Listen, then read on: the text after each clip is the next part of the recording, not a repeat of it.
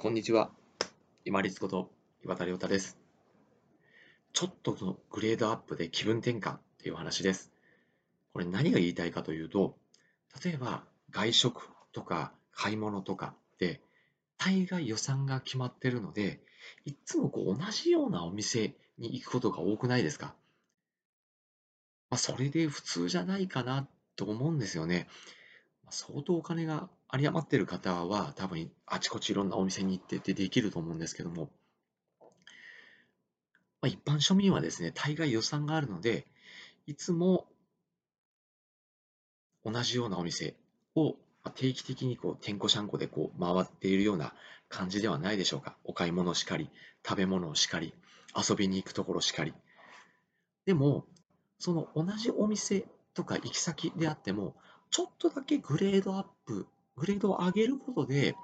いい気分転換が実はできるんですよね。例えば食べ物屋さん。まあ、ファミレスとか、たくさんありますよね。まあ、我が家もガストとか、まあ、ジョイフルとか、よく行きますけれども、いつも選んでるこうお得な、例えばモーニングとか、ランチとか、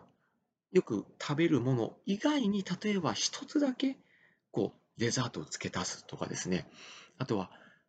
飲み物。まあ、ドリンクバーではなくて違うものを頼んで、ちょっとグレードを上げた感じをするとか、医療品店であれば、まあ、我が家が使うものばっかりのお話恐縮なんですけど、まあ、GU とかもよく使うんですよ。ユニクロとかですね。まあ、そういったところでも、少しだけこう値が張るものチョイスして買うだけで、あ、ちょっとこう今日はまた違う買い物ができたかなっていうふうに気分転換ができるんですね。